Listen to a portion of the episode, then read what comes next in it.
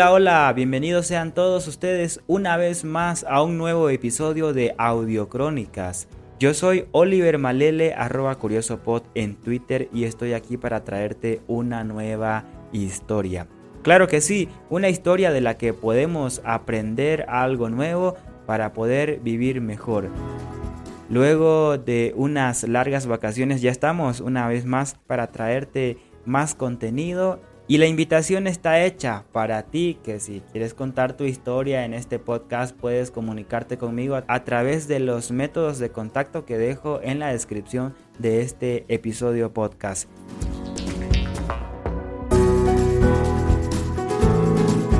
La historia que te traigo en esta oportunidad viene contada por alguien que se presentó como anónimo.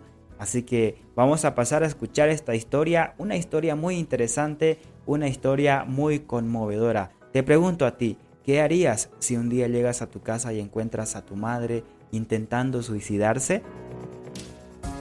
Es una pregunta muy dura de responder, sin embargo, Anónimo nos contará en esta oportunidad lo que pudo vivir en su infancia, en su adolescencia y parte de su juventud. Así que, sin más preámbulos, pasemos a escuchar su historia. En esta oportunidad grabamos al aire libre, así que vamos a escuchar un poco de sonido ambiente mientras escuchamos la crónica que nos tiene preparada nuestro amigo anónimo. Únete a nuestras redes sociales, Facebook, Twitter e Instagram. Arroba Curioso Pod. Curioso Pod. Bueno, lo que tengo de mi historia es que yo hace tiempo, cuando tenía unos 10 años, no era tan feliz en esa época porque mi mamá se casó con su, con su esposo, o sea, mi padrastro. Y lo que más me dolió de ella fue que me apartara de mis hermanos. Y una vez me llevó ella a casa de su esposo. Eh, no me sentía contento por el ambiente de que mi padrastro traiga igual a sus hijos y yo esté solo. Me costaba mucho adaptarme con esas invitaciones y con las cosas que pasaban ahí. Yo no me llevaba bien con mi padrastro. Yo sinceramente lo odiaba y prácticamente no quería saber nada de él. Porque al final de cuentas yo me enteré de que él mismo le dijo a mi, a mi madre que me lleve con él y a mis hermanos de esa parte, porque mis, mis hermanos ya eran mayores. No voy a negar que él se fue ganando mi cariño, porque yo estaba en campeonatos de futsal cuando era pequeño.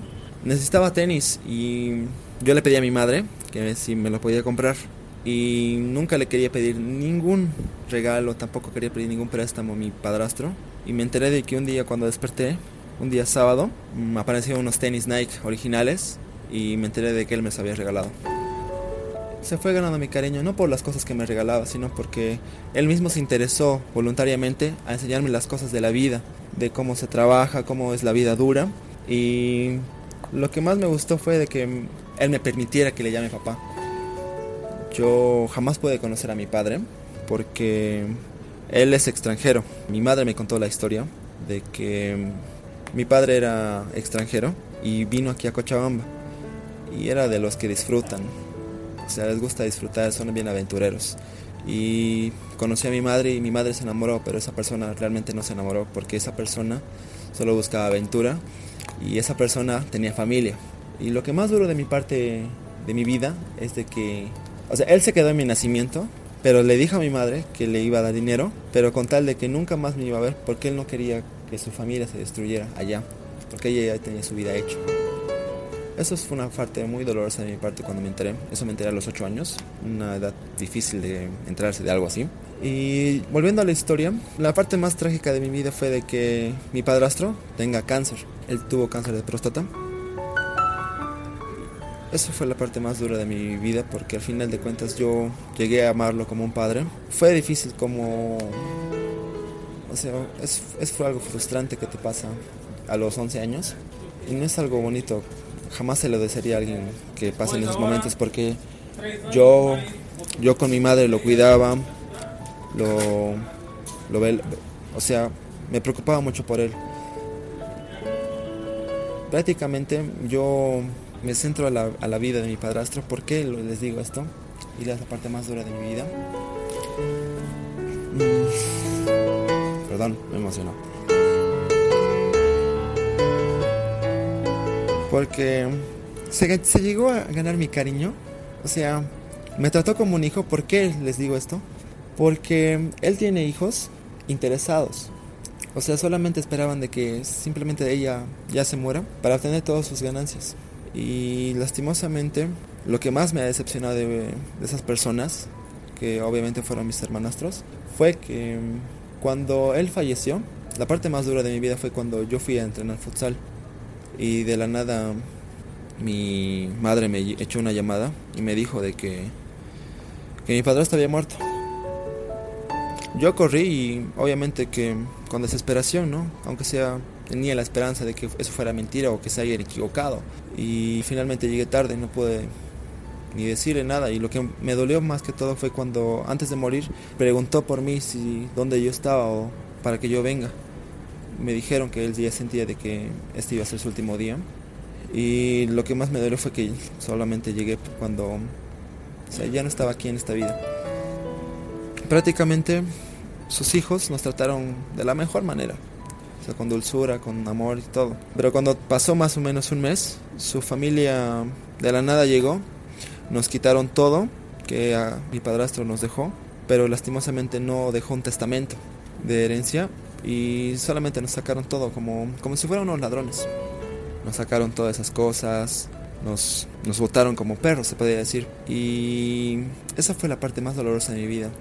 Yo en esa época era como un niño así, o sea que lo tenía todo. O sea, tenía un padre, una madre, que es lo que más me importaba, a mis hermanos, pero esa fue una parte muy dura y, perdón la palabra, pero esas cosas te cagan, la verdad, en la vida, pero te dan muy, muy buena experiencia. Yo como persona no, no se lo desearía a nadie en realidad, porque en esa parte que me pasó a mí mi vida, no es bonito ver a tu madre cuando llegabas de tu colegio, no es nada lindo llegar ver a tu madre intentando, no sé, intentando suicidarse o intentando tomar píldoras para irse de este mundo. Lo que más me dolió, más a mí como persona, fue que mi madre intentaba dejarme a mí para irse al extranjero también, porque ella tenía su peluquería, pero eso no era tan buen estable. Pero yo buscaba solucionar algunos problemas. Yo trabajé en esa época, tenía un amigo que tenía su, su pensión. Y de ahí pasé a otro amigo que me hizo trabajar a un local. Y hice de todo para que mi madre no se fuera. Y lo conseguí. Al final hablé con mis hermanos, con, mi, con mis hermanas. Y doy gracias a Dios porque al final de cuentas sé que él, por él ha pasado esta unión de mi familia, gracias a Dios. Mi familia está más unida y esta experiencia que me pasó me ayudó a ser un poco más maduro en esta vida.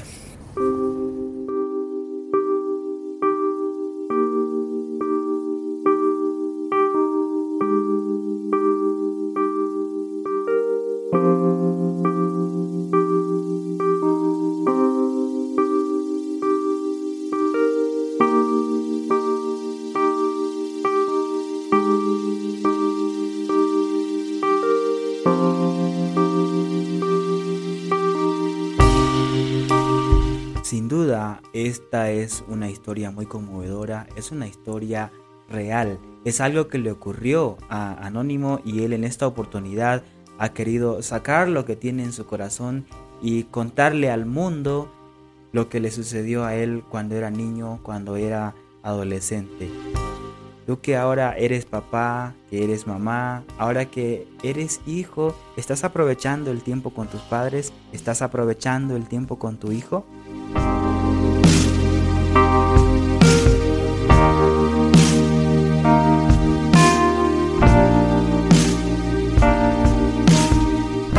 Actualmente Anónimo vive con su mamá y sus hermanos, hermanas y está estudiando una carrera universitaria.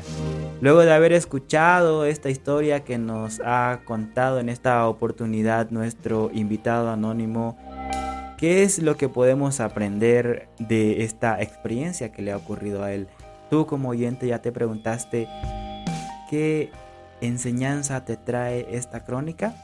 Esa respuesta solamente la tienes tú. Yo te dejo con ese desafío de que si ahora vives con tu papá, con tu mamá, y si eres papá y vive con tus hijos, te desafío a que vivas cada día como si fuera el último y aproveches el tiempo con tu familia.